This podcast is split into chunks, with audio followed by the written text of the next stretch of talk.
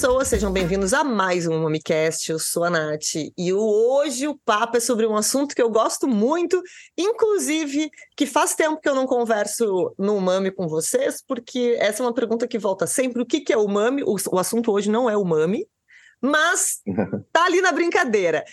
Para conversar comigo sobre gostos, sabores e, e, e percepções sensoriais, eu convidei o Renato Brasil, que é doutorando neste assunto, mas antes de falar sobre o que ele é doutorando, eu quero aproveitar que a gente está online aqui e te parabenizar, porque eu vi que semana passada você ficou em segundo lugar no concurso de melhor sommelier do Brasil. E não te falei antes no off, mas vou falar agora no, no ar mesmo. Parabéns. Parabéns pela, pela classificação. Eu imagino que esses torneios sejam uma coisa pesada, né? Muitas etapas, então Parabéns pelo resultado, Renato. E seja muito bem-vindo ao é. MamiCast. Estou dando parabéns antes de dar boas-vindas. Seja muito bem-vindo ao Não. Ah, de cara já, já agradeço. É sim, é um pouco tenso, às vezes. É, é lá na hora de um, de um concurso com a pressão que você vê que você não sabe de nada, né? Na verdade. na verdade, que o, o mundo da sommelieria é, é infinito e, enfim, qualquer situação fora do, do planejado, a gente vê que, putz, tem que ter muito repertório para tentar contornar. E acaba que não contorna, né? Acaba que faz lá uma besteira. É, é, é o famoso só sei que nada sei e assim a gente segue a vida, basicamente. Bom. É, mas é legal, a adrenalina é boa. É, eu imagino aquele, aquela emoçãozinha ali, né? Quase, quase um vestibular, só que um pouquinho mais complicado. É, Renato, a gente vai falar hoje sobre um assunto que a gente conversou. Bom, hoje eu só apresentar o Renato. É, a gente eu conheci o Renato pessoalmente numa viagem para o Chile que eu fiz esse ano, e aí a gente conversou sobre os estudos que ele está fazendo, as pesquisas que ele está fazendo na área sensorial. E eu queria então começa explicando para gente aqui sobre o que, que é esse estudo, essa pesquisa que você está fazendo, que aí a gente começa o nosso papo. Bem, assim, tentando puxar de onde é que veio essa curiosidade toda, né, de, de enveredar na área acadêmica, principalmente no vinho. Eu sou formado em Química, então falar sobre moléculas, falar sobre substâncias, falar sobre ligações químicas, isso já me é particular, eu, eu gostava disso desde a adolescência. Tinha sonho de ser perito criminal, analisar substâncias e era tinha sempre essa essa loucura, essa obsessão de tentar é, descobrir coisas através de testes. E aí, na sequência da vida, acabou que o sonho de ser perito mudou e, e acabou que eu conheci o vinho.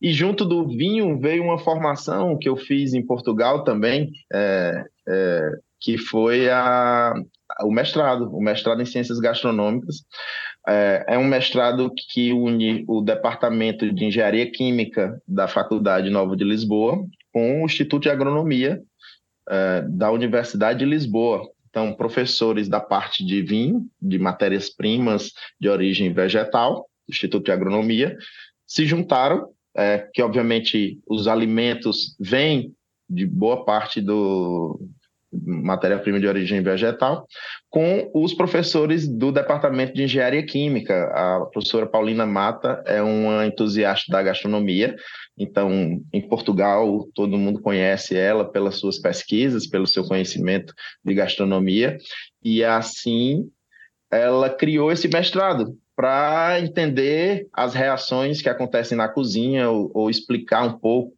sobre como essas coisas acontecem. E aí me interessei por esse mestrado, fui lá e ao conhecer alguns professores, comecei, é, um deles, o professor Virgílio Loureiro, é, acabou que tinha um, um, um método de provas aonde as pessoas não precisariam ter tanto trabalho de estudar WSIT ou, ou escola de canções, escola de hotelaria, como eles lá chamam, e nesse método de prova, simplesmente algumas perguntas faziam com que pessoas conseguissem desmembrar vinhos. Se você cheira um vinho, ele já te dá uma expectativa. e se é positiva ou se é negativa. Quando você coloca na boca, essa expectativa pode ou não ser cumprida. Ou seja, eu fiquei surpreso com esse vinho, foi positivo ou foi negativamente? Isso qualquer pessoa, independente da, do nível de estudo em relação a vinho, consegue entender. Consegue dizer se gostou, se não gostou de um vinho. Acontece que, é, curiosamente, quando é um iniciante que recebe uma determinada amostra, e aí a gente usou, sei lá, a comparação com um vinho da Borgonha, um Premier Cru da Borgonha, contra um vinho alentejano de 5 euros. E aí não preciso dizer qual era, mas até posso, assim, é interessante saber que as pessoas que tinham menos é, informação, acesso a cursos, sempre gostavam, sempre se surpreendiam positivamente com vinho alentejano de 5 euros, aquela exuberância de aromas, aromas mais adocicados, compotados e, e a boca, a acidez mais macia, a percepção do gosto ácido mais a, a, amansada, abrandada, ao passo que os que têm um pouquinho mais de evolução em estudo identificavam a amostra da Borgonha como mais interessante. E principalmente depois que colocavam na boca, porque em geral os narizes da Borgonha, a não ser que você tenha muito treino, são são difusos inicialmente. São tímidos, exato, e difusos. Você não consegue dizer assim inicialmente o que é um pinot do Novo Mundo, você diz, ah, aqui tem framboesa, fácil, isso aqui tem tipo um xarope, alguma coisa assim, babalu, aquelas coisas, você consegue, você consegue mensurar fácil, você consegue dar mais nitidez àquele, àquele aroma. Em compensação, os da Borgonha, Premier Cru principalmente, são mais fechados inicialmente, eles evoluem com o tempo, eles se soltam mais com o tempo. E aí, esse estudo também me despertou que depois de ler várias coisas, eu via que existia muitos estudos que falavam sobre a combinação é, alimento-comida. Acontece que, se você for imaginar uma matriz alimentar, tem muita coisa. Não é uma combinação só de gostos básicos, os cinco ou sete que já tem mais ou menos estudos em relação a isso. Uh, salgado, o ácido, o, o, o, o, açúcar, né? o doce, o umami e o amargo. Então, e aí eu fiquei curioso de tentar fazer essa, essa pesquisa, de tentar aí, ver onde é que a gente. onde é que, voltando claro. para o início. E aí resolveu. Voltando para o início. O, a mais aprofundar esse, essa, essa questão, essa dúvida que veio aí na sua cabeça. Pois e é. E agora você está fazendo o doutorado nesse, nesse tema, né? Especific... Exato. Explica aí qual é o nome da, da, da, sua, da sua pesquisa, só para a gente saber a Pronto. Pois é, aí vamos lá. O link é o seguinte: quando eu vi que existiam vários trabalhos pá, que estavam relacionando já o gosto metalizado de frutos do mar combinados com vinhos tintos, tânicos e tal, Aqui, para quem, não, é... quem não pegou, aquela piadinha que você vê sempre no Instagram, ah, que você vai comer camarão com Malbec, vai ficar uma delícia, o gostinho metálico. Então, existe, um, existe gente que estuda. Já existem papers, é, é não exato. É só meme, gente, não é só meme, existe gente que estuda isso e aqui a gente tem uma pessoa na nossa frente. Exato, exato. E isso super curioso, isso é super curioso. Só que me despertou que as matrizes alimentares nunca são básicas. Um alimento não tem só o, o fruto do mar, não tem só o sal, tem várias combinações. Um, um, camarão ou uma lagosta tem um toque adocicado fortíssimo, tem açúcar. Então, quando você imagina que uma matriz alimentar tem vários gostos básicos ou vários outros elementos, não só gostos básicos, mas gordura, mais proteínas, que depois se, se fracionam em aminoácidos, tem várias combinações de minerais que você não sabe exatamente o que é que dá o gosto metalizado. E aí eu disse, é, todo mundo fala que é o fruto do mar e diz que é o iodo e diz que é uma coisa ou outra, mas quem foi que já estudou sobre isso? Aí eu pá, comecei a navegar, tentar buscar em todas as plataformas de, de, enfim, de pesquisa, nas fontes é, acadêmicas, aí não vi que o básico ainda não tinha sido buscado, né? E aí eu decidi, não, vou aplicar o meu doutorado para estudar a influência que os gostos básicos causam na análise sensorial de vinhos. Você entender que um vinho, alguns atributos são é, atributos estruturais, a acidez, por exemplo, é um atributo estrutural, o açúcar é um atributo estrutural, a percepção de corpo do vinho é um atributo estrutural. E como é que um gosto básico se comporta no, na nossa percepção daquele vinho quando a gente está saturado? Exemplo, se eu estou comendo uma comida ácida, e eu provo um vinho antes de comer ela, eu vou ter uma percepção de, desses atributos estruturais. Quando eu como essa comida ácida e logo depois vou colocar esse vinho, eu vou ter uma percepção diferente. Mas para que lado é essa diferença? Como é que a gente consegue quantificar essa diferença? Essa diferença de acidez vai diminuir a acidez, vai aumentar a acidez, vai diminuir a doçura, aumentar a doçura, vai diminuir a percepção de corpo, vai aumentar a percepção de corpo. E como é que a gente consegue ver isso em vinhos, obviamente, diferentes, que é para a gente poder identificar exatamente esse comportamento? Então, o meu estudo é isolar gostos básicos, é tipo dar o passo zero da, da, do conceito de harmonização. O passo zero é entender uma matriz básica: água e um gosto básico. Água e sal, água e açúcar, água e quinino, cafeína para percepção do amargo, água e ácido cítrico, água e e a Nath. Então, e basic, basicamente, o que vai. É, basicamente, assim, a gente tem. A gente adora no mundo do vinho. Não é no mundo do vinho, na verdade, eu acho que é uma, é uma sempre uma necessidade humana tentar resumir e facilitar algumas coisas na nossa cabeça para a gente não surtar, né? Também porque tem. Bom, eu não vou, não vou entrar nisso. A gente pisca sem pensar, porque também a gente não pode sobrecarregar o cérebro, etc, etc. Mas, enfim, Sim. é. A gente vê muitas regras em relação à harmonização, e, e eu sempre fico eu tenho uma dificuldade de responder a harmonização quando alguém me pergunta o que, com o que, que eu harmonizo ah, tal coisa. Primeiro. Eu acho ótimo.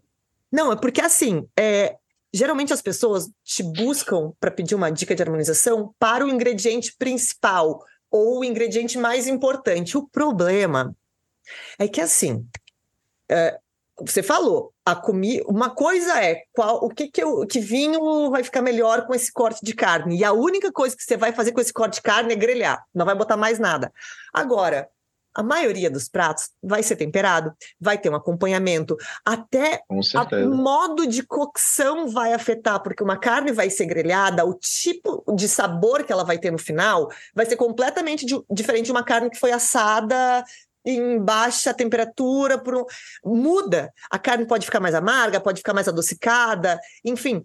Então é, eu, eu acho muito difícil porque é, eu, tudo bem, eu gosto de, de, de, indicar, mas ao mesmo tempo, por ser uma pessoa muito indecisa, já me começa, começa a me deixar nervosa. Que outros ingredientes vai ter nesse teu prato? E, e outra coisa, quando eu digo assim, ah, eu indico um vinho X, da uva X. O problema é, é que não é só a comida que tem variações, né? O vinho tem variações. Quando eu indico. Sempre. Quando eu Exato. Indico, ah, Vai, vai com Merlot. Mas e se esse, onde foi feito esse Merlot? Se foi feito um Merlot num lugar mega frio e passou por uma madeira e tem um processo esquisito. Perfeito. É de... Perfeito. Então, assim, é, e eu, eu sei que a gente, se a gente vai entrar em todos esses detalhes, a gente vai ficar maluco. Mas é que quando pedem uma dica pra gente, a gente quer acertar, a gente quer, quer, a gente quer indicar uma coisa que a pessoa vai ficar extremamente feliz e vai dizer que realmente ficou uma delícia. E aí a gente começa a, a entrar nessa neura do tipo, mas e, e todos esses detalhes? E, e, de fato, é uma neura existente. Você está agora estudando isso porque realmente existem milhões de fatores que vão interferir, desde percepção pessoal, de conhecimento pessoal, a forma como aquele alimento. Ao que combina com tomate? Depende, tomate é grelhado, tomate é assado, tomate está cru, é suco de tomate, o que, que é? E, e, que tipo de tomate? Tem tomate que é doce, tem tomate que não é doce. Então, assim, é, é, eu não, a gente não quer, no mundo do vinho, complicar as coisas, mas quando a gente é curioso, e não é uma questão de complicar, é uma questão de estudar, porque a gente vem seguindo regras e ouvindo é, indicações de vinho X com comida X, mas você está indo a fundo para entender se realmente funciona e por que funciona. Por que, que o tanino vai reagir com o fruto do mar e vai dar esse gosto metálico. A gente sabe que dá, mas não é sempre que a gente sente, não é todo mundo que sente. Então você vai fazer o quê? Você vai estudar isso, né? E, então, essa, é, é, você está pegando e botando à prova tudo aquilo, todas aquelas regras que a gente vem ouvindo há muito tempo, você está botando à prova. De fato, você está botando à prova para é. ver se isso existe, se elas, por que, que elas são causadas e se todo mundo percebe, né? Porque também tem essa percepção dos, do, a, a, a, o quão, a, a sensibilidade do, da degustação de uma pessoa também afeta, né?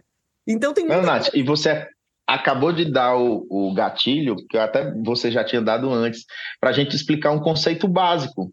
O que é gosto Boa. e o que é sabor, o flavor. Então, vamos lá, porque eu acho que assim, ó, aí, que, é aí que a gente começa as confusões. E quando, a gente, Exato. quando a gente esclarece isso, eu acho que começa a facilitar o entendimento para muita gente, assim. Então, vamos lá. Faz aí para gente o que, que é gosto, o que, que é sabor. E quais são os gostos. Pois é. Também.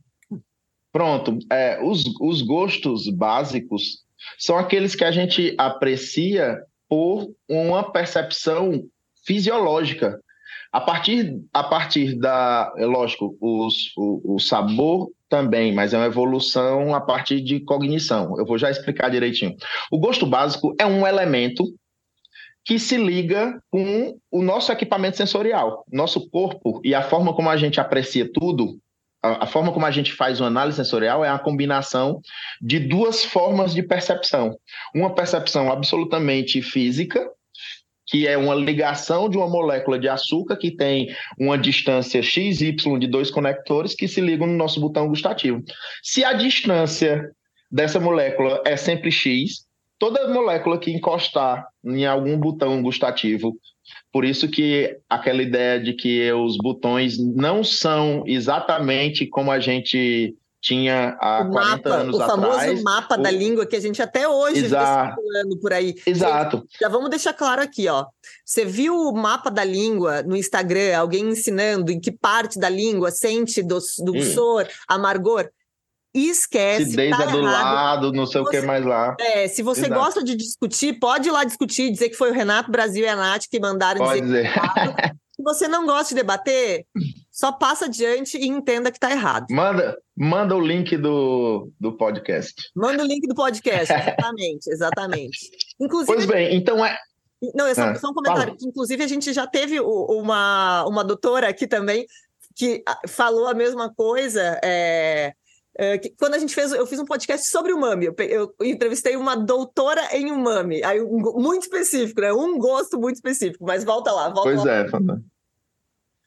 Então, o gosto é percebido fisiologicamente a partir de uma ligação química que gera um impulso para o nosso cérebro e que, a partir daquele reconhecimento, batizaram os gostos básicos, que são moléculas que dão percepções que geram impulso. O sabor é, além do gosto, uma combinação de outras percepções, não só é, físicas, mas é, a conjunção de. Deixa eu tentar ser mais palatável.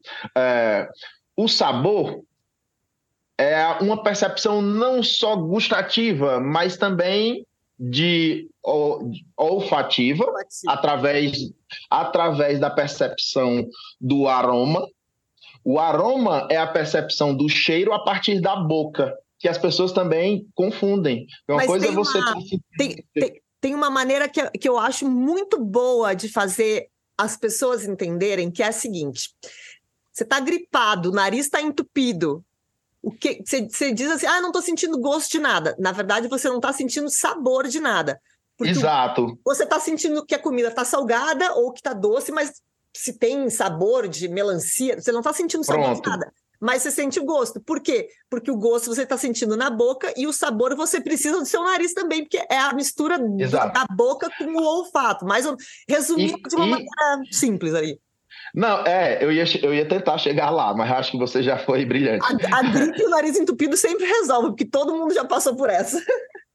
Pronto, pois é. Então, a percepção daquele alimento a partir da junção do que se percebe no gosto e aí que são as ligações, com algumas sensações somestésicas que podem vir a ser a picância, a ardência, o calor, que são outras combinações, geram um sabor. E esse sabor a gente batiza, sei lá, um morango. Um morango, ele ele tem acidez, ele tem doçura, ele tem suculência, ele tem uma percepção aromática que a gente batizou de morango. Então, é, uma coisa é ter cheiro de morango e outra coisa é ter sabor de morango. Porque não existe o gosto de morango. O morango é um somatório de vários gostos e aromas e percepções é, somestésicas, como chama. Então é isso. O, a gente muitas vezes, primeiro, confunde isso e é, e é drástico. Também não, também não adianta, não adianta também a gente querer, problematizar. Agora, lógico, quando academicamente a gente tem que estudar, a gente tem que traçar exatamente o que é o quê. É, esse estudo nada mais é do que dar o passo zero para entender que se um morango tem de cara doçura e acidez, porque a maioria das frutas tem doçura e acidez, algumas frutas têm doçura, acidez e amargo, algumas frutas. Você está tá entendendo? Isso é um passo básico para a gente ver que essa combinação pode influenciar o, a percepção do sabor do vinho e alguns atributos que são fatais, porque quem trabalha com vinho tem que falar sobre acidez, quem fala do vinho tem que falar sobre doçura, quem fala de um vinho tem que falar sobre a percepção de tanino, de textura, que tanino também não tem gosto, tanino é uma percepção de textura. Quando ele tem gosto, significa que tem alguma coisinha errada ali. Quando a gente fala de picância também, a gente está nesse mesmo sentido, né? A gente, tanto que a gente não avalia às vezes as pessoas, eu vejo muito as pessoas confundindo e colocando a picância, às vezes, também como um gosto, porque a gente sente. Né? Pois é, não é. é. Outra coisa, né? Então, é, hoje, é, nos estudos, tem seis que já são absolutamente tabelados, além dos cinco, tem o gosto gorduroso. Hoje é, um, é uma percepção que já está entrando. Está em é, mas ela não foi reconhecida, né? Ela, ela, já foi, já, já, já, já, já, já, há uns 30 anos até. É ah. porque a gente não acessa isso. É, é que a gente ainda e... não acessou o MAMI, por exemplo, né? Eu ainda... Também acho, e o MAMI tem 70, 70, 80, não sei quantos anos, é, mas, mas é um bocado. É, ele foi, foi descoberto por, por 1920, 10 por aí, foi reconhecido em 1980. É e a gente ainda não sabe o que, que é, nem. E ainda é difícil, é difícil explicar o gosto umami, por, é justamente porque a gente não está habituado a estudar isso, não está habituado, é, é, é, bem complexo, assim. É... é... tipo a percepção da mineralidade nos vinhos. não, olha, Renato, não complica mais esse episódio. Vamos, não me traz. Não, vamos criar treta. É isso. Mas eu acho bacana.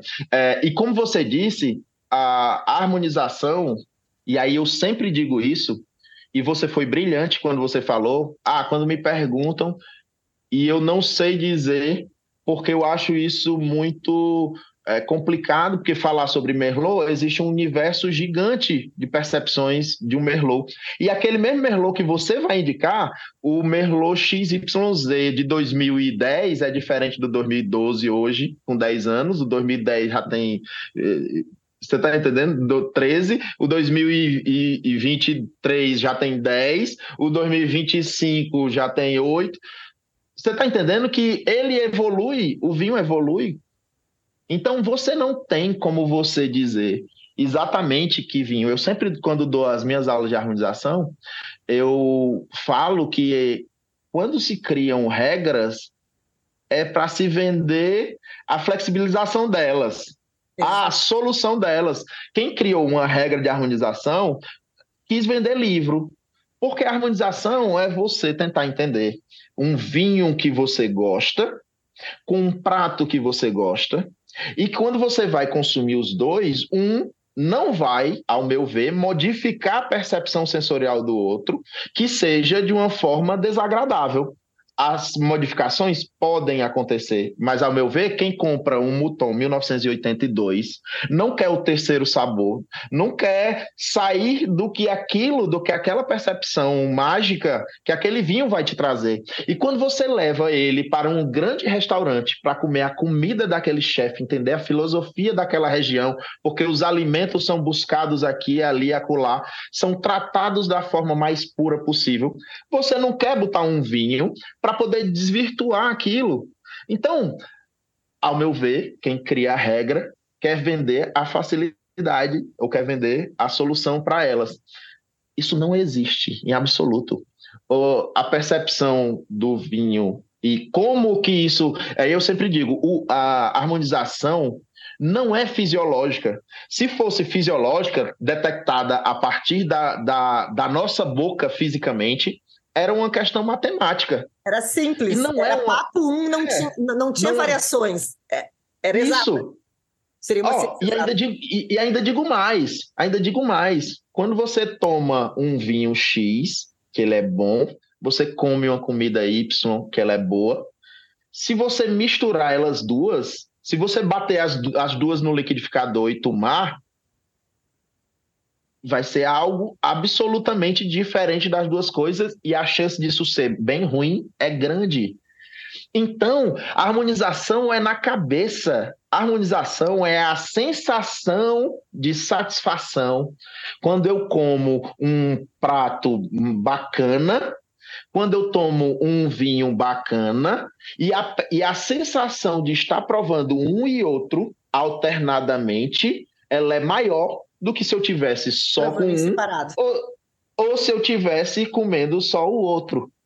Então, é, a gente tem que entender que essa sensação para você é diferente do que para mim. Você pode gostar da fruta manga e eu gostar da fruta abacaxi.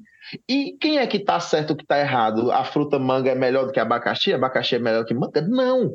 A percepção de você juntar um Malbec, e aí eu até vou defender os que tomam Malbec comendo sushi ou qualquer coisa assim, é que às vezes a gente pode gostar de coisas ruins. Então, esse é um ponto que eu, eu, eu bato sempre, tá? Por exemplo, quando existem algumas regrinhas que a gente uh, ensina na sala de aula, quando vai ensinar sobre harmonização. Por exemplo, eu, uma que eu gosto muito de. Não, não uma regrinha, é mais uma dica que eu dou para aluno. Eu gosto muito porque eu percebo muito que algumas pessoas têm muita dificuldade com acidez.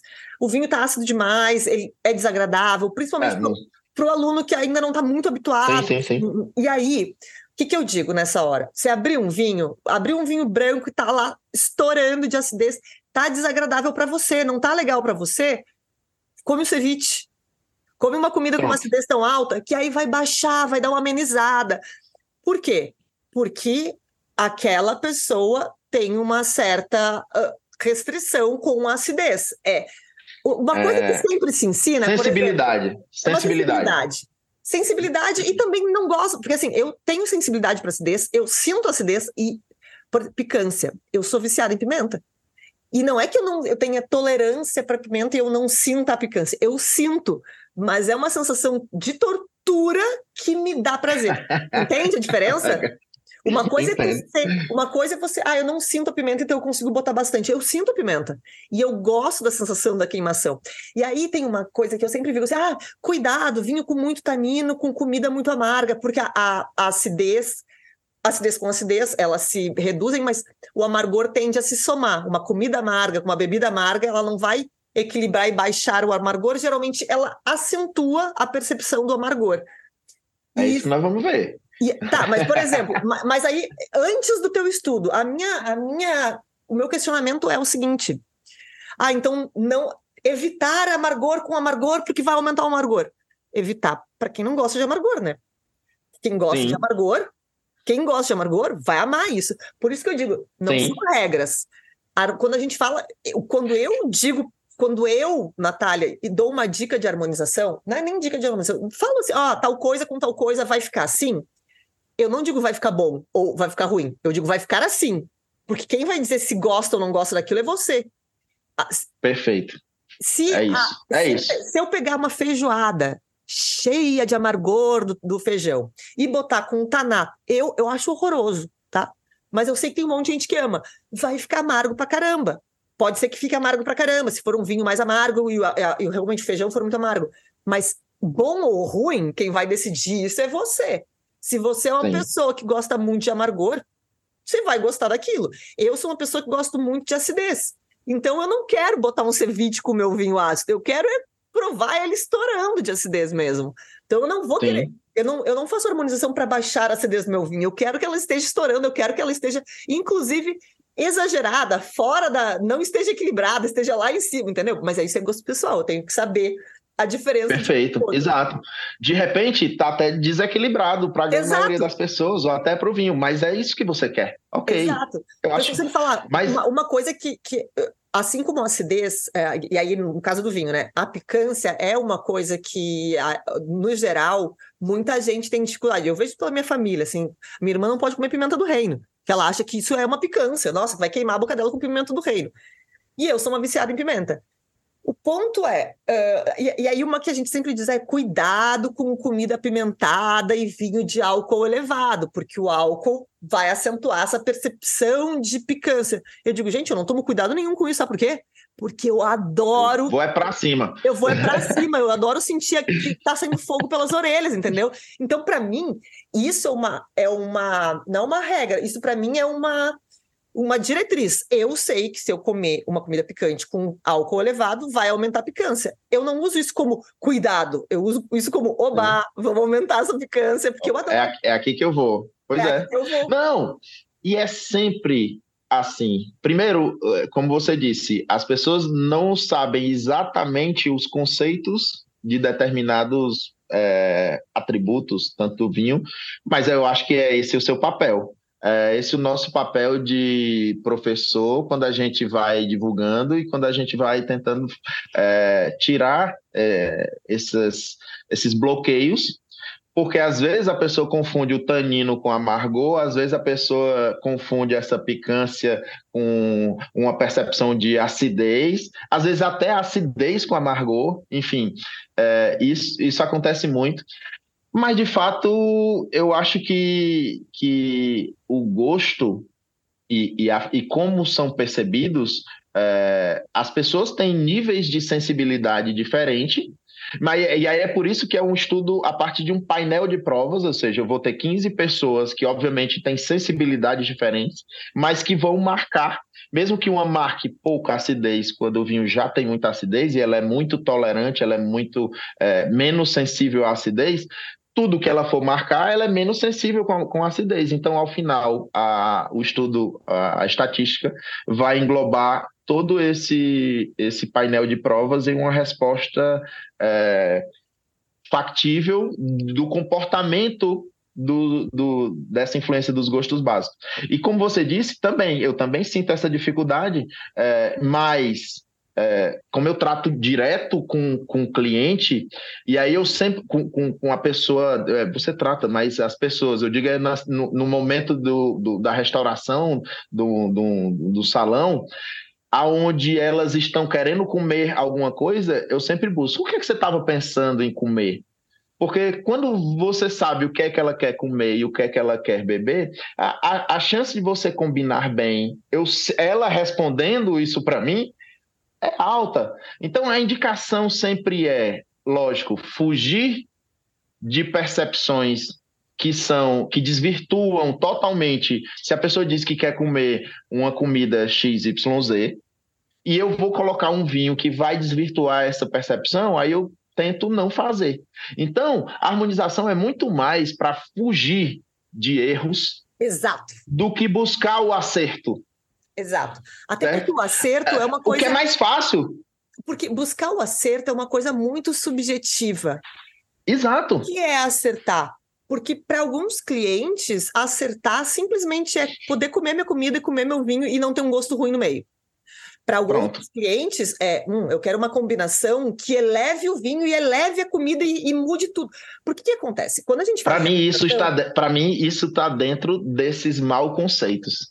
Pois Essa é. percepção do elevar, elevar, assim, Porque, porque assim, ó, uh, elevar no sentido de vai haver uma interação, talvez eles mudem. Por, o que, que acontece? É, muitas vezes as pessoas falam assim: ah, tal coisa funciona, tal vinho funciona com tal comida. Por quê? Sei lá, porque eu comi tal vinho com tal comida e não vomitei, não passei mal, não foi horrível. Às vezes a pessoa não tá nem, vamos lá, não tá nem mais sentindo tanta coisa boa no vinho, nem tanta coisa boa na comida, mas assim, tava saudável, não não tá indo. não estragou, porque isso acontece muito. É, vamos lá, quando a gente. E esse é o problema da, da, da gente quando a gente fica querendo fazer a harmonização perfeita para a pessoa e a gente não entende que às vezes o perfeito para a pessoa, perfeito para a pessoa, mesmo que seja o perfeito cientificamente, pode não ser perfeito para a pessoa. Sim. Porque a pessoa tá, tá, nem aí. Eu quero comer esse sushi e eu quero tomar este Malbec. E por mais que para mim fique desagradável, por mais que eu saiba o sabor que aquilo vai dar, por mais que eu prove e ache ruim, não está desagradando aquela pessoa. Ela gosta de daquele vinho, ela gosta daquela comida, ela está comendo aquela comida e ficando feliz, e depois ela toma um gole daquele vinho e fica feliz.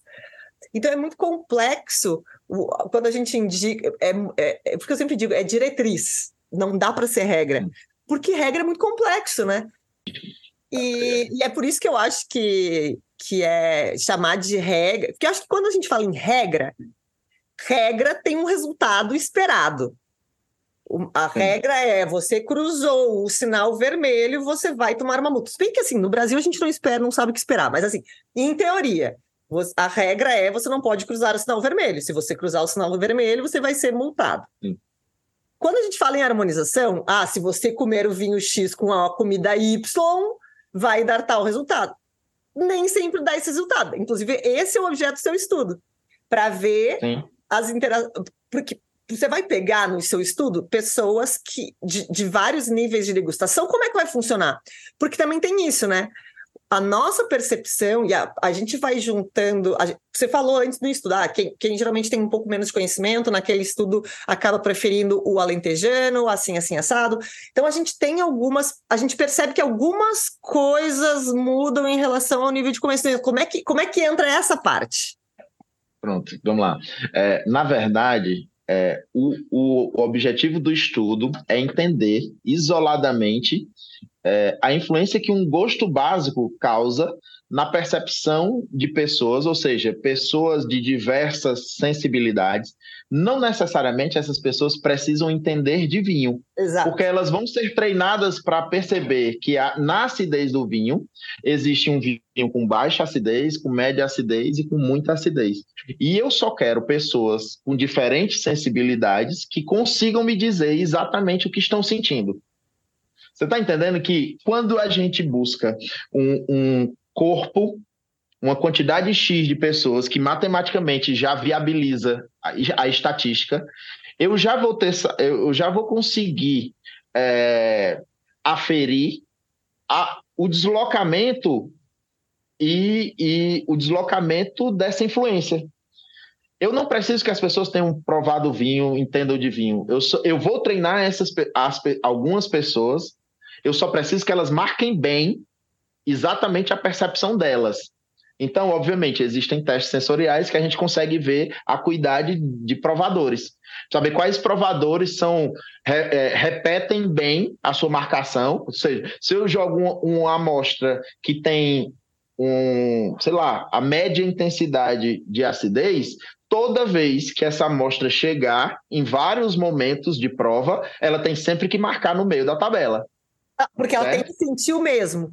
É isso. Porque ela sentiu e consegue se respeitar.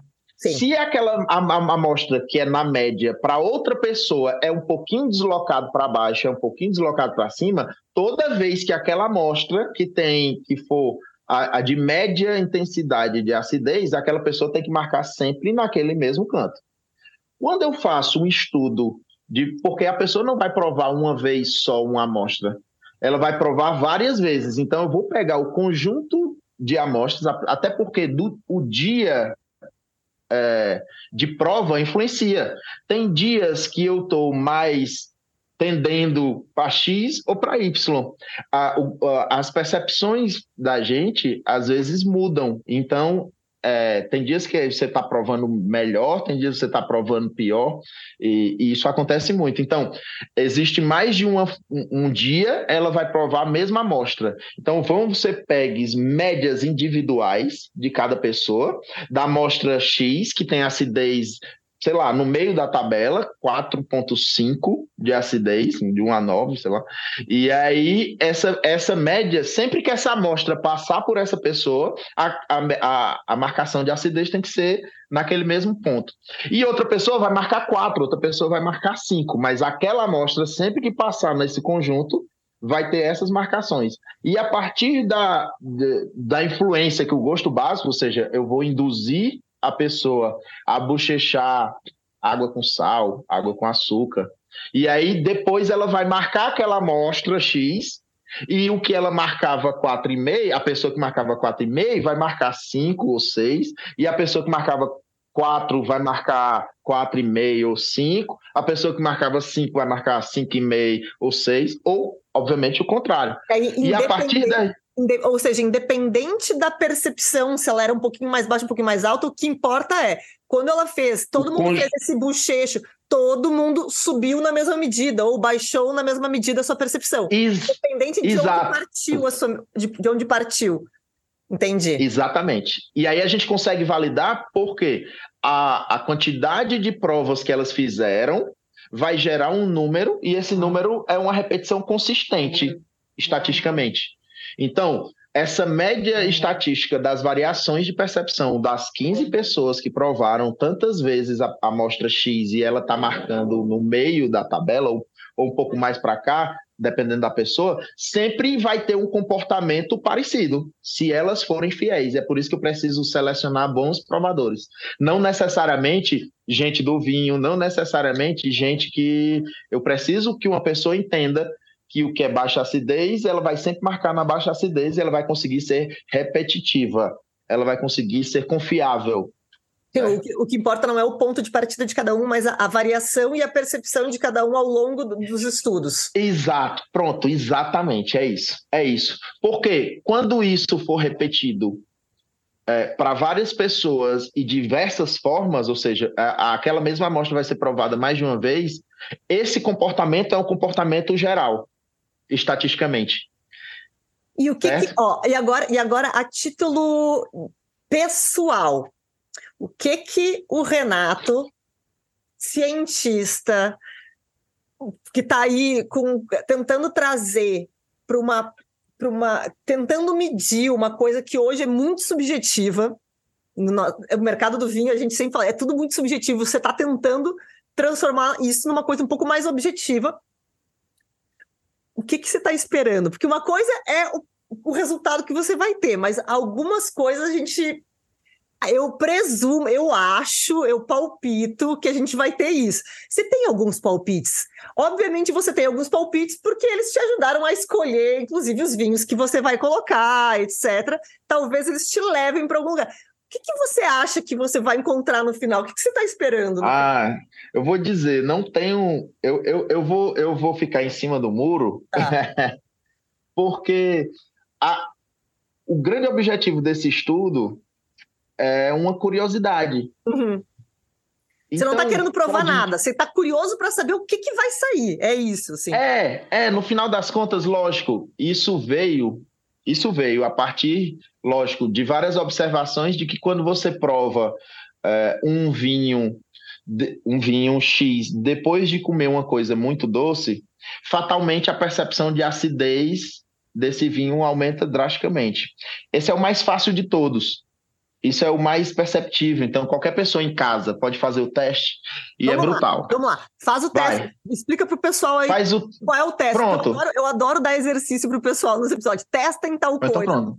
A gente mandou. Tarefa de casa. A gente fez um que era. Eu fiz um episódio sobre a água, a interferência da água nos vinhos, o tipo de água, conforme o peso da água. Eu fiz com o, o primeiro sommelier de água do Brasil, o único sommelier de água do Brasil. Sei, e aí sei, a, gente fez um, a gente fez um pediu para testarem é, com espumantes, a água com gás e água sem gás.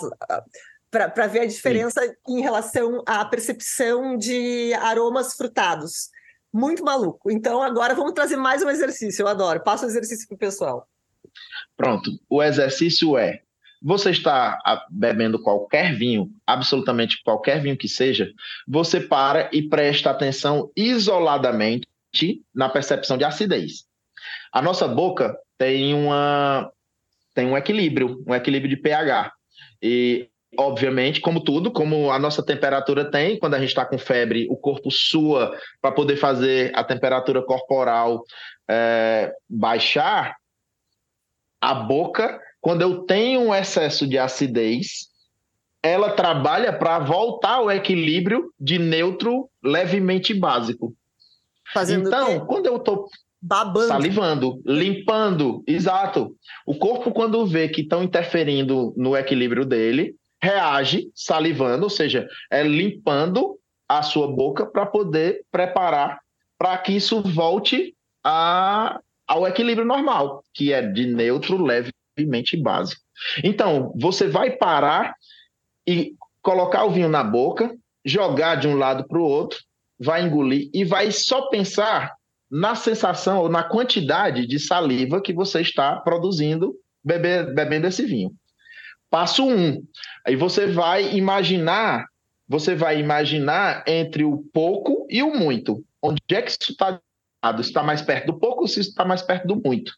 Ponto. Ponto um, atividade um. Depois você vai pegar um pouco de água e colocar uma colherada de açúcar. Mas, é, quer dizer, uma colherada, duas ou três, enfim, isso é indiferente, porque é só um teste é, qualitativo, não é quantitativo. O importante é que seja uma água bem doce. E aí você vai bochechar a sua boca, já sem, obviamente, sem o vinho. Você, o passo dois é pegar essas, criar uma solução aquosa de água com açúcar. É, minha, minha orientadora não pode assistir isso. Estou dando já os spoilers do, da prova. Mas isso é besteira. É, isso eu já faço em aulas. É, bochechar água com açúcar. E depois você cospe, você bebe água com açúcar, não vai fazer mal. É, enfim, a caloria a caloria, caloria vazia. É, caloria vazia, né? Aproveita essa caloria com umas coisas mais gostosas, mas tudo bem. Exato. Então, pode cuspir. E aí você prova esse mesmo vinho com atenção isolada na percepção de acidez.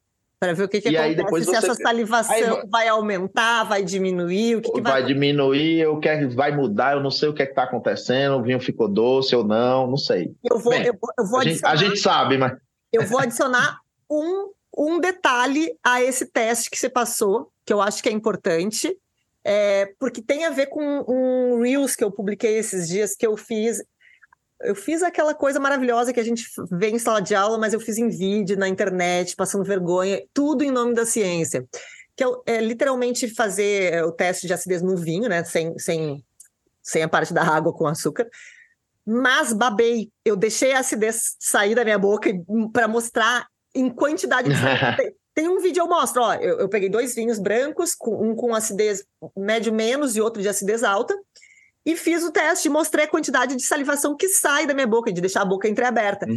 Então, se você tem dificuldade de saber, ah, eu não sei se eu salivei mais ou menos, não percebi muito bem, é só fazer o mesmo teste, só que ao invés de ficar tentando entender a saliva dentro da boca, abre a boca e deixa cair. Aí, cê, se não tem certeza, filma para ver a quantidade de saliva que saiu. Aí você vai ter certeza. Mas é. ao invés de só ficar só engolir depois a saliva, baba a saliva, aí você vê a quantidade. É, é, é para quem está no, no início, nessa percepção de salivação, eu gosto de mostrar a saliva saindo, que daí você consegue medir, ó. Babei pouco, babei muito. Às vezes, dentro da boca, a gente não tem tanta facilidade. Babei muito, babei pouco, fica um pouquinho mais fácil não, é... a baba.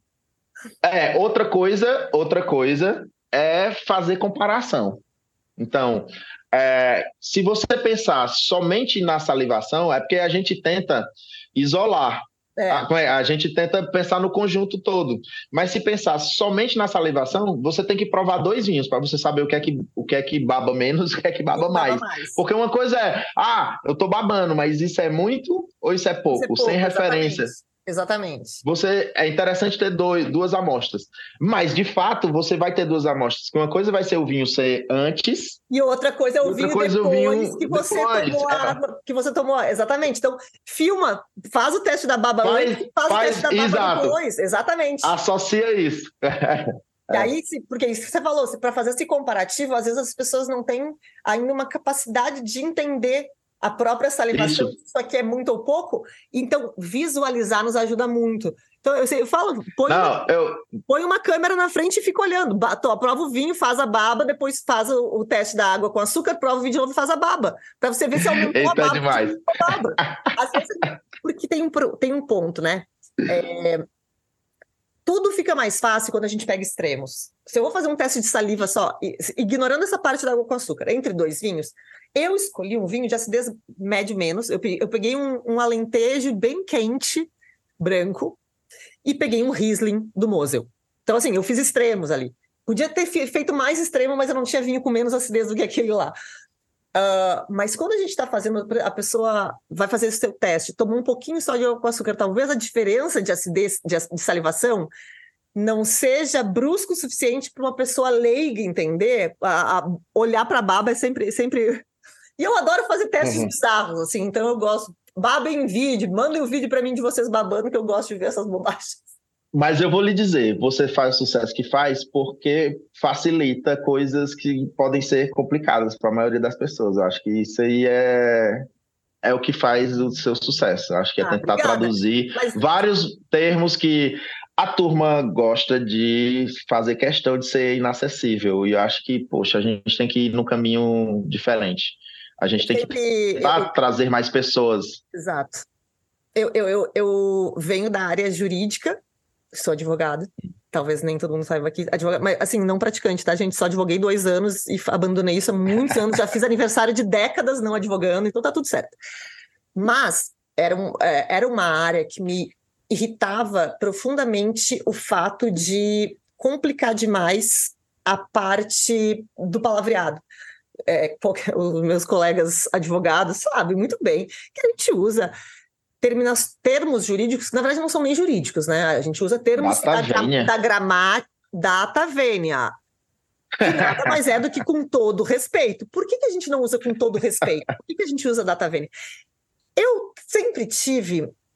Eu não sei se eu posso falar essas coisas aqui, a OAB fica braba comigo se eu achar que eu, que eu chamar eles de metido. Não é a OAB que é metida, mas eu acho que assim, a profissão no geral, o grupo no geral, usa um linguajar muito complexo que afasta o público do advogado. E, claro, eu entendo, o advogado é, ele tem que reter aquele conhecimento ali, enfim. Eu sinto um pouco isso no mundo do vinho. Quando, uh, quando eu entrei no mundo vinho, eu tive a sorte de dar de cara com o Vini Santiago, foi meu primeiro professor. Mas antes de eu fazer um curso, eu, Bacana. eu assistia coisas online. E eu tinha a mesma sensação, eu dizia assim, me desculpa, mas assim, é, essa palavra, esse palavreado que você está usando, dá para facilitar. E para, eu tenho a impressão que você usa esse palavreado difícil para me dificultar a vida. Porque quanto mais menos eu entender, mais valioso é o seu conhecimento, mais magnânimo você Pronto. é. E, assim, Meus coleguinhas são assim. E quando eu falo Turma. de facilitar, não é a parte técnica. Porque eu não sou. Eu assim, tá, tô, tô, muita gente diz, ah, eu tô aqui para descomplicar. Eu não tô aqui para descomplicar nada. Eu gosto da coisa científica e técnica também, tanto que eu tô aqui gravando um troço super Sim. E gravo sim, vários sim. outros, gravo vários outros. Não, conversão malolática, é loucura. Eu vi, eu vi. Todo mundo fala desse aí do submundo da malolática que traumatizou geral esse episódio. Não, Mas, é, é... episódios também. Porque eu acho que assim, eu, eu gosto da parte técnica e tem coisas que não tem como ser. Existem, eu sempre tento assim, ó, tem alguma palavra que possa facilitar? Tem alguma forma? E o que eu tento fazer é, é aquela questão: ah, quando seu nariz está entupido, o que você sente? Sabor? Não, você não sente sabor, você sente só o gosto. Tentar ilustrar as coisas, porque sim, tem coisas que são científicas que a gente não tem como descomplicar, porque ela é complicada mesmo, que a gente pode tentar ilustrar, trazer exemplos, fazer pa paralelos com outros mundos. Que, que, é o que a gente faz no ensino, quando a gente está ensinando uma criança alguma coisa que é muito complicada, a gente vem, sabe quando o bichinho tal, encontra o bichinho tal, a gente sempre facilita, a gente pode facilitar, é o que eu tento fazer, porque eu adoro essa parte científica e a parte maluca também, gosto muito disso. E, Sim. E tá, ó, quando é que vai, quando é que você vai começar a botar na prática esse grupo aí que vai fazer essas degustações com você? Qual é a sua previsão? Porque eu, tô, eu realmente, a gente conversou sobre isso, foi por volta de maio, por aí? Ou... Não, a gente viajou agora em setembro. Agora em setembro? Ah, foi em setembro. É que eu fiz foi em setembro. As duas viagens para o Chile, eu não lembrava se essa tinha sido a primeira ou a segunda, foi em setembro. Eu, eu fui na segunda, então, setembro. E eu já estava te perguntando, né? Quando que começa? Quando que começa? Quando você vai selecionar as pessoas? Tá, curiosa. Qual é a sua previsão? Porque esse estudo é uma coisa que me deixa muito curiosa. Porque eu acho sim, sim, sim. é uma coisa muito científica, mas eu acho que é a parte que mais tem a ver com o consumo geral do vinho, não o consumo técnico do vinho, que é, que é a parte gastronômica. Exata, isso Exatamente. É isso que é um curioso para todo mundo. Você vai trazer um estudo que não é para o geek, que no final, no final ela vai, ela abriga o consumidor geral, não o consumidor que quer estudar. Isso é muito legal. A ideia, a ideia é que ele tenha relevância nesse sentido. Uhum. Seja a tradução de uma informação que de um código que a gente que os sommeliers, né, que a gente a turma que, que quer reter a, o, o conhecimento quer para vender o para vender o conhecimento. E a ideia é tentar decodificar isso, dizer, olha, isso acontece por causa disso. É tão simples falando da matriz básica. Lógico, outros tantos estudos têm que ser feitos a partir disso. Mas você simplificou é, dizendo que é o conceito básico da harmonização. Para sair do, do todo, para sair de um bolo de chocolate, eu tenho que saber que o que tem no bolo de chocolate tem amargo, algum toque amargo, mas muito toque de açúcar. E onde é que a junção do açúcar com amargo vai me direcionar as percepções em relação aos vinhos? Qual vinho vai sofrer menos com uma interferência de muito açúcar e um, algum toque amargo? Você está entendendo? Porque então, você, é... esse seu estudo, o que, o que, me deixa mais intrigado, não mais nem... empolgada, na verdade, é que a gente vem falando todo esse episódio sobre as harmonizações e como isso bate diferente para cada pessoa e como dizer que amargo com amargo é horrível, uh, porque se a pessoa gosta de amargo, na verdade ela vai achar bom. E o que você vai trazer, finalmente, são coisas um, definitivas, né? Tal coisa vai diminuir uma percepção, vai, porque assim, e aí, a partir daí, a pessoa decide se isso é bom ou ruim. Porque hoje o que a gente tem é. Exato. Tem que combinar Depois isso. vamos ser teste. Depois, é, uma segunda fase, um possível pós-doc, é, ou, ou, ou, até a orientação de maluco já, já, tá, já tá pensando aqui no pós-doc, na segunda fase da maluquice, que ele nem botou em prática ainda. Não, não é, porque, é porque eu acho que é interessante. Depois que a gente entender que existe uma percepção que influencia, existe um gosto básico que influencia X, Y, Z de uma forma muito relevante se isso é positivo ou negativo para uma grande parte da população e de regiões diferentes e eventualmente países diferentes. Essa, Entendeu? essa parte vai ser curiosa. Isso aqui é bom é. para quem? Para quem? Existe, Alguém lá na França, em Dijon. Um bom, e um olha, bom, olha o spoiler, um do, olha o spoiler do pós-doc. Alguém lá na França, em Dijon. Alguém lá no Ceará, onde é a minha casa. alguém aqui em São Paulo, na Unicamp. Então, é, mas enfim, eu estou super curioso com isso também, certo? É, a gente começa a pesquisar e não sabe o resultado. Lógico que a gente tem algumas, é, alguns trabalhos que sustentam o corpo docente, o, o, o corpo docente, o, o escopo do, do o objetivo da pesquisa. A, a Unicamp já qualificou, já estou devidamente qualificado, e a etapa que eu estou agora é recebendo os vinhos, é buscando vinhos é, que consigam estabelecer matrizes diferentes né, com características diferentes, que é para eu saber exatamente esse vinho com pouca acidez, esse vinho com média acidez, um vinho com muita acidez. Então, enfim, as empresas de vinho que quiserem ajudar a pesquisa, eu acho que isso é significativo, porque a partir desse conhecimento, a partir é, é, do, desse tipo de estudo e o estudo do comportamento das pessoas em relação a, a seus vinhos, você vai conseguir aplicar melhor, inclusive, um determinado determinado marketing, inclusive aonde, que público você vai atingir.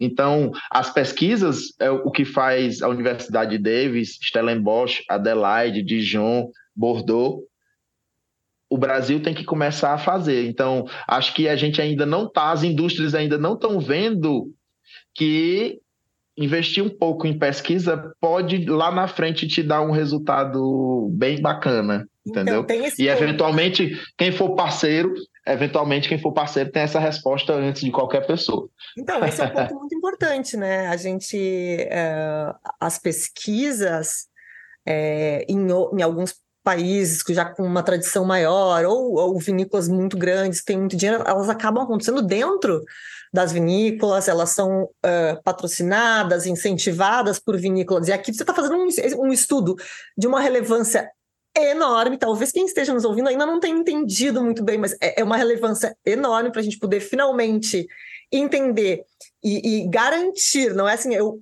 pode ser que a percepção. Não, a percepção é assim tal coisa afeta matematicamente estudado. Matematicamente, já... é, é, é, de uma importância muito grande para a nossa indústria e tá, você está fazendo por conta própria, entendeu? por como é que não é? É, é, é uma coisa que qualquer vinícola que vai ajudar vinícolas, importadoras, restaurantes, sommeliers, professores. Sim, sim, sim. De uma isso maneira em tese, isso em tese, isso em tese Lógico que a gente sempre é super vaidoso em relação a isso, mas tem potencial para ter uma relevância gigantesca Não, tem uma... no entendimento do conceito da harmonização. Exatamente. e aí, e aí fica essa fica aqui esse essa essa provocação.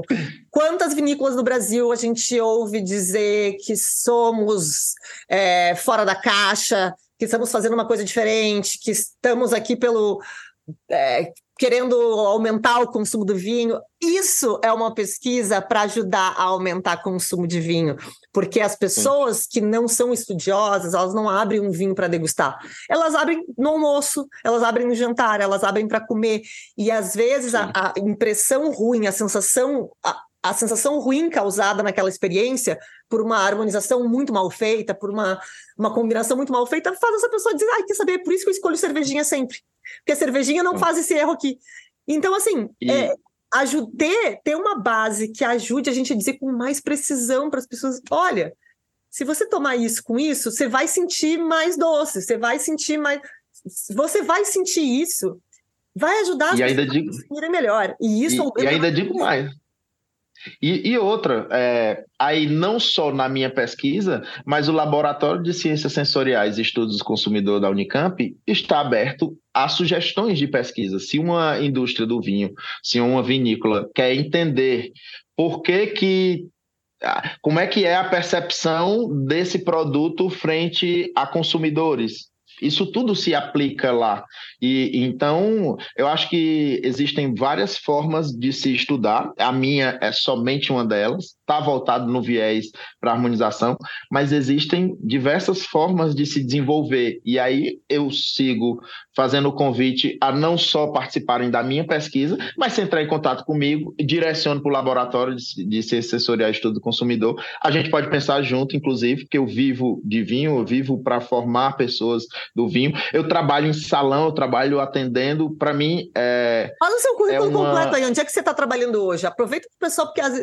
Vamos lá. Onde é que você está trabalhando hoje? Hoje eu trabalho no Empório Fazano. No, na adega do Empório Fazano, enfim, lá é um local onde uh, as pessoas podem consumir e usufruir um pouco do que o, o grande grupo Fazano, construído há mais de 20 anos, é, de uma alta gastronomia, é, a, a, facilidade de você chegar lá e, e, e ter acesso a tudo que a, a, grande restauração e hotelaria do Grupo Fazano pode ter. Lá é um local onde você vai ter tudo, o que se usa de massas, de molhos, de é, o acolhimento que se tem ao, ao acesso de um de, de passear. Eu, inclusive, estou lhe esperando lá, né? Inclusive, é um ótimo laboratório, né? Chega lá e já diz: é assim. Renato, ouvi seu podcast, já sei que você está super interessado, que, que não adianta eu te dizer, ah, eu vou comer molho de tomate com vinho e tal. Vamos aqui, já me dá as dicas do que levar do empório para fazer o. Tem lá, tem lá. Quase, oito, quase 800 rótulos de vinhos, com mais 450 é, licores, saquês, vodkas, gins, rums, whiskies, single malt, blended, enfim. Tem, tem um mundo de coisa de, dentro do mundo da gastronomia para se explorar lá. É, eu também sou professor, sou docente da, da Associação Brasileira de Sommelier, sou vice-presidente da BS Ceará e, e há 12 anos tenho essa missão de formar profissionais e formar enófilos é, lá no estado do Ceará e aonde, aonde eu vou isso não deixa de ser uma missão dou aulas em universidades lá inclusive e ah, enfim. E, bem, tento associar a academia a, ao salão, à prática. E essa pesquisa é para dar embasamento na ponta. É para eu dizer, olha, isso combina com isso, porque tem essa influência que pode ser importante, pode ser significativa dentro dessa composição alimentar. É óbvio, existem tantos outros trabalhos que podem ser feitos, mas eu quero mostrar que dá para um sommelier de salão, que eu milito no salão, que eu participo de tá para mostrar é, técnica. Você não é uma é pessoa é mostrar técnica. acadêmica, né? Você não vive para Exato. a academia. Isso é uma parte Exato. da sua vida. Você está lá no dia a dia dentro do salão. Tá Exato, e está fazendo uma pesquisa de uma relevância uh, mundial porque você não estaria fazendo um, uma, uh, um doutorado, uma pesquisa de doutorado dentro de um tema amplamente estudado, porque não faz sentido nenhum. Você tá, você, não é uma pesquisa, não é uma novidade. Então, o que você está fazendo é. Não, não seria aprovado. Não seria aprovado? Se, então, já, se, se, isso já tivesse. Se isso já existisse, é, se essa pesquisa já. Já fosse... existisse, não teria. Então, assim, olha o nível de relevância que a gente está falando. Você está fazendo um, um estudo que nunca foi feito numa área de absurda relevância, porque se a gente se mata estudando levedura, estudando essas. Gente, a gente está falando de uma coisa que afeta diretamente o consumo. E quando a gente lembra que a indústria, ela não é filantropia, ela é indústria, ela tem uma questão comercial, ela precisa que o consumo exista para que a indústria continue existindo. E isso afeta diretamente no resultado final, na experiência final de consumo. Sim, sim, sim, sim. É, a relevância, a relevância e o alcance desse estudo, ele, a gente está falando aqui, mas ele não, não tem mensuração nesse momento. Então, eu vou fa fazer mais uma vez aqui, antes da gente encerrar. Tomara que ele termine bem. Não, fazer uma, um apelo aqui, uma provocação para as vinícolas, principalmente para as vinícolas maiores que estão aqui, que investem Sim em um monte de coisa, investem em materiais lindos, em garrafas lindas, em ações de marketing. Invistam na ciência também, gente. A gente está aqui. pesquisa. Não sim. é assim. Sim, sim. Ah, o estudo consumidor não, é. A gente não está falando de começar. Respostas... a gente não está falando de ter uma ideia do zero. Você já está fazendo. É só entrar em contato com você e dizer o que, que eu posso te ajudar, Renato. Como Exato. É tem várias.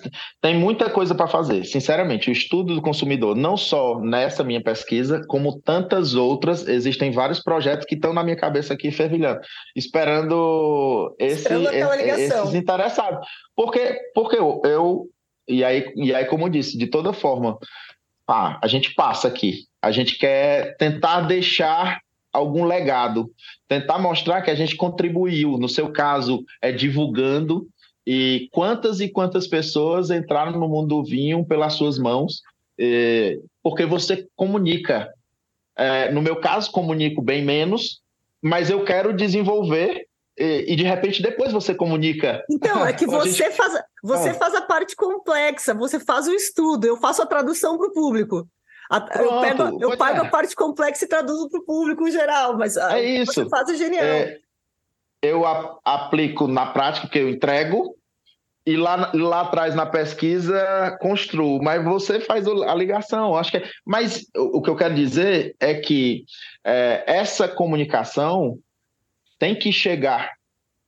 E, a, e, e, as vinícolas só conseguem, ou quem produz qualquer coisa, tô, a gente está falando vinícola porque o nosso negócio é vinho. Sim. Mas toda a indústria alimentícia, antes de lançar um produto, antes de substituir um produto, um, um ingrediente de um produto, aplica teste sensorial para identificar se aquilo vai ser aceito, se aquele produto completo vai ser aceito, ou se aquela substituição, se é um produto que já tem sucesso, se aquela substituição que pode ser para melhorar a funcionalidade daquele produto, diminuir, reduzir açúcar, reduzir gordura, reduzir sal, ou qualquer coisa, se substitui um ingrediente e ele é perceptível. Porque se ele não for perceptível, ótimo, a qualidade de um produto de sucesso já está boa e eu tirei alguma coisa que poderia fazer mal. Então, toda a indústria alimentícia já investe nisso. As pesquisas têm que andar para o vinho conseguir chegar a, ao público. É diferente o que se consome no Rio Grande do Sul, que se consome em São Paulo, que se consome na Bahia, o que se consome no Ceará. Ah, mas o Rio Grande do Sul e São Paulo estão bem pertinho, a Bahia e o Ceará estão relativamente perto. Mas são coisas diferentes, são culturas diferentes. Entender esse, essas culturas, entender o que é que se pode desenvolver para poder abranger o Brasil todo, por exemplo, o que é que o Brasil todo ah, mas é muito diferente. É, mas se a gente for fazer um estudo, alguma coisa vai centralizar em algum ponto. Alguma coisa vai ser melhor do que várias outras que vão gosta mais de uma região, gosta mais de outra, aliás, gosta mais de outra, gosta mais de outra. Então. Aliás, não é partindo do muitas vinícolas é, que, que fazem vinhos para o seu vinho de entrada, às vezes para o consumidor que está começando, partem do princípio que o paladar geral do brasileiro é mais adocicado para adicionar um pouquinho, para deixar aquele vinho uh, meio seco, para deixar um pouquinho de açúcar residual. As vinícolas não partem desse princípio que o paladar é mais adocicado? Da onde surgiu essa ideia? Então, assim, se vocês utilizam isso. Acontece que tu, não, e assim. Acontece que eles lançam um produto e depois veem se depois o resultado vem. é bom ou Mas não. Digo, Mas olha o tanto que já foi. Exato, o que eu digo é isso. Se, se as pessoas partem de um princípio ah, porque é, é só, é só ver qual é o principal ingrediente do doce, dos doces brasileiros. É o leite condensado, que é super doce. A gente tem um paladar super doce, então isso também se reflete. Eu, eu não estou não tô afirmando, eu estou falando discursos que sim, a gente ouve no geral. Isso se reflete no vinho. E, e sim, a gente sabe muito bem que por exemplo, você usou o exemplo do vinho alentejano lá no início, que tem um pouquinho de açúcar residual, que, que, aqui no Brasil acaba caindo no meio seco, porque na verdade lá ainda é considerado sim, seco. Sim, sim acaba se tornando mais agradável. Então, a gente, se a vinícola já usa essas, essas bases para lançar suas linhas, ó, oh, vou lançar essa linha um pouco mais seca, vou lançar essa linha um pouquinho mais assim para ficar mais assim, porque o meu público-alvo é esse. Se você utiliza isso para criar um produto, olha o tamanho da relevância que, o, que é o que você está fazendo agora, Renato. Que é, as pessoas lançam produtos com base no o brasileiro gosta de coisas doces com, com base nessa afirmação, imagina o que, que você pode fazer com base numa pesquisa que mostra esse ponto geral, que possa, esse ponto de, de, ligação, que por mais que as percepções mudem ao redor dos, dos estados, etc., existem alguns pontos de ligação que você vai Não, você já está sugerindo várias pesquisas. Na minha cabeça já. Está anotando já aí parte, ideias, ideias. Já, já, é, já parte aqui para o estudo é, de quanto qual a quantidade desse residual mínimo já chega a ser aceito, já chega a ser bom. Você está entendendo? O brasileiro gosta de doce, mas a partir de quanto mínimo e de até açúcar quanto? E até quanto você vai fazer numa curva? Até muito, sei lá, a gente sabe. Mas qual seria o mínimo que a gente poderia trabalhar para poder já ser aceito. E aí eu amplio a base. Em vez de eu, de eu pegar somente os iniciantes, eu já pego alguns iniciados que eu estou vindo do, ba, do menos para o mais, você está entendendo? E aí eu já. Isso pode ser um resultado de venda absurdo. Absurdo. Porque você. Pois é. Porque nós não estamos falando de 10 garrafas, do que eu compro do que você até compra. porque nós estamos falando do do, do, escala, do montante geral e até porque a gente sabe muito bem que por mais que a percepção aceite melhor esse leve residual de açúcar que vai amaciar o vinho, quando a pessoa lê ali meio seco, também já dá uma trava contra nela. Eu não quero que o vinho seja doce. Então, qual é o limite aceitável ali que as pessoas consigam que, que agrade é. a maioria. Enfim, a gente está criando um outro tema aqui, Renato. Tem, tem, vai, tem vários, é. Tem vários. É, tem vários. Bom, eu não quero, eu não quero é que infinita, a gente demais, porque a gente já está fechando mais de uma hora e meia de conversa. Mas eu quero te dizer que eu estou aguardando ansiosa qualquer, qualquer resultado que você tiver. E eu também Sim, aguardando... sim, todo resultado vai ser bom. E vinícolas, então assim, ó, só que numa, finalzinho de episódio, num finalzinho de episódio, já, me já surgiram 300 novas ideias de pesquisa com possibilidades de estados que tenham influência comercial enorme.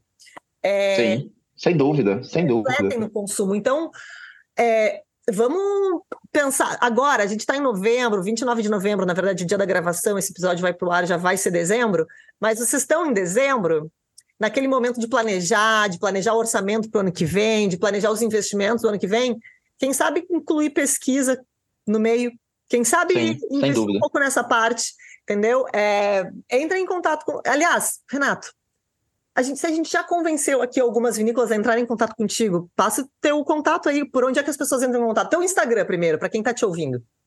É, é, Renato Brasil Sommelier. Renato Brasil Sommelier para te seguir também acompanhar, porque você deve postar alguma coisa lá. Eu sei que não sei. Sim, sim, sim. Preocupado com a sua pesquisa, mas para acompanhar, tirar umas dúvidas, saber em que pé anda essa pesquisa, esse tipo de coisa. Exato, não, pode sempre tirar dúvidas sobre qualquer coisa. É, enfim, não, eu não sou tão atuante quanto o, o Mami e a Nath, mas, mas sim, estou sempre participando de, de alguns eventos e vou sempre mostrando como é a vida, como é a minha vida, e ah, acho que gera um pouco também de, de interação. E quem tiver qualquer dúvida pode entrar em contato comigo, é Renato Brasil Sommelier. Bem, se falar lá, eu passo, Você passa passo, os outros contatos. Então, mesmo, mesmo tá. vinícolas que tenham se interessado em participar, em apoiar essa pesquisa, em fornecer vinhos, enfim, eu não sei quais são as. Sim. Que deve ter muitas formas de apoiar uma pesquisa, não só dar dinheiro. Sim, dar, sim, sim. Enfim, existem milhões de formas. Então, entre em contato com o Renato, Renato Brasil Sommelier, lá no Instagram. Se vocês não encontrarem, mandem mensagem para mim que eu passo o perfil do Renato, ou passo o e-mail sim. dele, ou o telefone, enfim, o que vocês quiserem. Mas aproveitem que a gente está em, nove... em dezembro, final do ano, momento de fazer planejamento para o ano seguinte, e de repente incluam aí na, na agenda de vocês um pouquinho de pesquisa, porque a gente está falando. E a gente está falando de uma coisa que vai afetar o bolso no final. Então, assim, quando a gente está falando com empresa, a gente vai. Você vai ganhar bem mais. Você vai ganhar bem mais no final, gente. E vai chegar é, essa informação antes para você do que para o resto da indústria. Então, assim, vamos falar que aqui a gente não está falando de, de filantropia, a gente está falando de uma indústria que, que se baseia numa, numa questão comercial. Então, assim, é uma pesquisa que vai afetar muito a, a, parte comercial, a parte de consumo que afeta diretamente a parte comercial. Então, por favor, vamos planejar, vamos incluir pesquisa. A gente está falando de uma é coisa de nível mundial aqui, e é, todo dia a gente vê, a gente divulga uma coisa da Universidade Davis, pipipipopopó, e cadê? Exato. Vou fazer uma que vê essa, aqui, essa aqui foi logo, de... logo vai chegar. Hein? Entendeu? É isso. É isso. Renato, obrigada pelo teu tempo e pelos teus ensinamentos. É, eu sei que esse podcast não teve uma linha lógica, mas é que quando é um podcast sobre alguma coisa que me interessa muito, eu esqueço a linha lógica, eu esqueço o roteiro que eu faço, eu vou fazendo perguntas aleatórias e trazendo coisas que, enfim, eu gostaria de falar, porque esse é um assunto que me interessa muito. Desde que a gente conversou sobre isso na viagem, que eu tô querendo gravar porque eu fiquei fico com a cabeça borbulhando quando você me contou da sua pesquisa. Eu fiquei, eu acho realmente brilhante que alguém se dedique a pesquisar uma coisa que que é isso? Você está fazendo uma pesquisa, você não está estudando uma coisa que já foi feita. Você está fazendo um negócio do zero, entendeu? Pode ser que lá no final dê tudo errado. Isso é o mais doido, entendeu? É uma dedicação. Pode, pode. É pode sim, pode sim. É uma dedicação muito doida. Então, assim, eu, eu, acho que você está tá muito de parabéns por esse trabalho. Mas de alguma forma a gente se justifica. De alguma forma a gente se justifica, mesmo que dê errado. Não, a gente entende alguma coisa exatamente. o resultado. O, tudo errado é que o resultado sim, não sim, seja para o lado que você imagina, porque não tem eu entendi, entendi. Algum resultado claro, a gente. Claro, claro. Não, eu entendi perfeitamente. Eu estava só comentando sobre isso. E eu, eu agradeço demais achei um barato te conhecer na viagem. E desde sempre, eh, todo mundo que, que conversa comigo e tal, ou, ou alguma vez que já entrou o Mami na, na pauta, na conversa com alguns amigos, eu disse: Cara, a Natália tem uma velocidade de raciocínio que ela é brutal. Eu consigo ver é, é, é, esse borbulhar da tua cabeça, dá para ver. Tu fala alguma coisa, tu já pensou 10, aí daqui a pouco vem uma décima primeira depois. E, aí, aí tu... te, te, interrompo mil vezes e, eu, e depois. Mas eu, eu acho, eu acho fantástico, é genial, eu acho genial. É, não, mas ó, eu vou falar tentar, a verdade. Tentar acompanhar, tu tem uma velocidade de raciocínio, uma inteligência articulada e, e acho que para traduzir, para facilitar, que eu acho fantástico. Poxa. Acho que o grande segredo do teu sucesso é isso. Poxa, obrigada. Eu, tava, eu, já, eu já tava aqui, já ia falar mal do Thiago, dizer que o Thiago é pior que eu, que ele é mais rápido, então ele me interrompe. Não, eu, eu acho ele, eu acho ele além disso, mas eu acho que ele é uma pegada mais cômica. Então, ah, não, ele é aquele cara mais relaxadão e tal, relaxadão, que solta uma, uma, uma piada em tudo, que obviamente tem que ter muita inteligência para fazer comédia. Mas tu é a inteligência pura, falando ah, assim. Obrigada. Então, acho que tem um, um raciocínio de pensar e conseguir linkar uma coisa para a outra, e se for assim, se for assado, e daqui a pouco tu já está falando é de pesquisa também. daqui a pouco tu está criando um tema, uma proposta de pesquisa. Não, mas eu, eu, eu, tenho um problema que eu não levo as coisas adiante. Então, assim, o que eu posso fazer é, ter ideias e te dizer: olha só, aí, uma vai, dúvida aqui. Faz isso. pesquisa isso aí, depois me conta, porque eu fiquei muito curioso com isso. Aí você, eu só tenho as ideias, você faz a, você faz a pesquisa, você ganha os louros da pesquisa, só, e mata a minha curiosidade. Boa. O problema é só curiosidade mesmo. Boa, Mas boa, é boa. isso. Pessoal, eu espero que vocês tenham gostado desse papo. Eu amei esse papo. Esse é um assunto que que sempre me fascina muito. Inclusive, quero sugerir aqui, eu falei no início do podcast, mas quero sugerir aqui também. É um podcast mais antigo, deve ter um ano e meio, mais, mais ou menos. Voltem um pouquinho para falar, para ouvir o episódio sobre o gosto mami, porque a gente estava falando aqui já de seis gostos. E a gente no Brasil mal sabe que a gente, a, a gente ainda está trabalhando quatro. A gente mal tem, sabe do umami, muita gente nunca ouviu falar da palavra umami, conhece Sim. o umami do, do meu Instagram, mas não sabe o que, que significa. Então, assim, já que você está empolgado, está embalado aqui nesse assunto, Isso. procurem o um episódio O que é umami, que dá tudo bem, é só sobre um gosto, mas é como é um gosto muito novo para muita gente, é interessante Sim. vocês estudarem, porque a gente já está falando em novos gostos. Então, estudem o, o Gosto Mami, aproveitem o embalo que vocês veem desse episódio aqui, voltem para aquele, estudem esse episódio e, e, é isso. E continuem ouvindo o, o, o MamiCast, sigam o Renato, apoiem as pesquisas, leiam as pesquisas e, e é isso. E se não quiserem ler pesquisa nenhuma, tá tudo certo. Bebam vinho que já tá de bom tamanho. Tá sim. Tá Também sim. acho, exato. Elas vão ser para gerar conhecimento mais lá na frente. Então, não precisa se preocupar com isso, não. Quem Exatamente. Não tem, tem, a gente tem quem estude isso. Renato faz esse trabalho, faz o trabalho duro aí, que é o estudar, a gente fica no bebê e beber mais fácil por causa dele, tá tudo certo. Renato, muito obrigada mais uma vez. A todo mundo ah, que está nos ouvindo, eu realmente espero que tenham gostado. Nós nos vemos na próxima sexta-feira, ao meio-dia. Se ficou alguma dúvida, é só mandar para cá. Um beijo e até a próxima.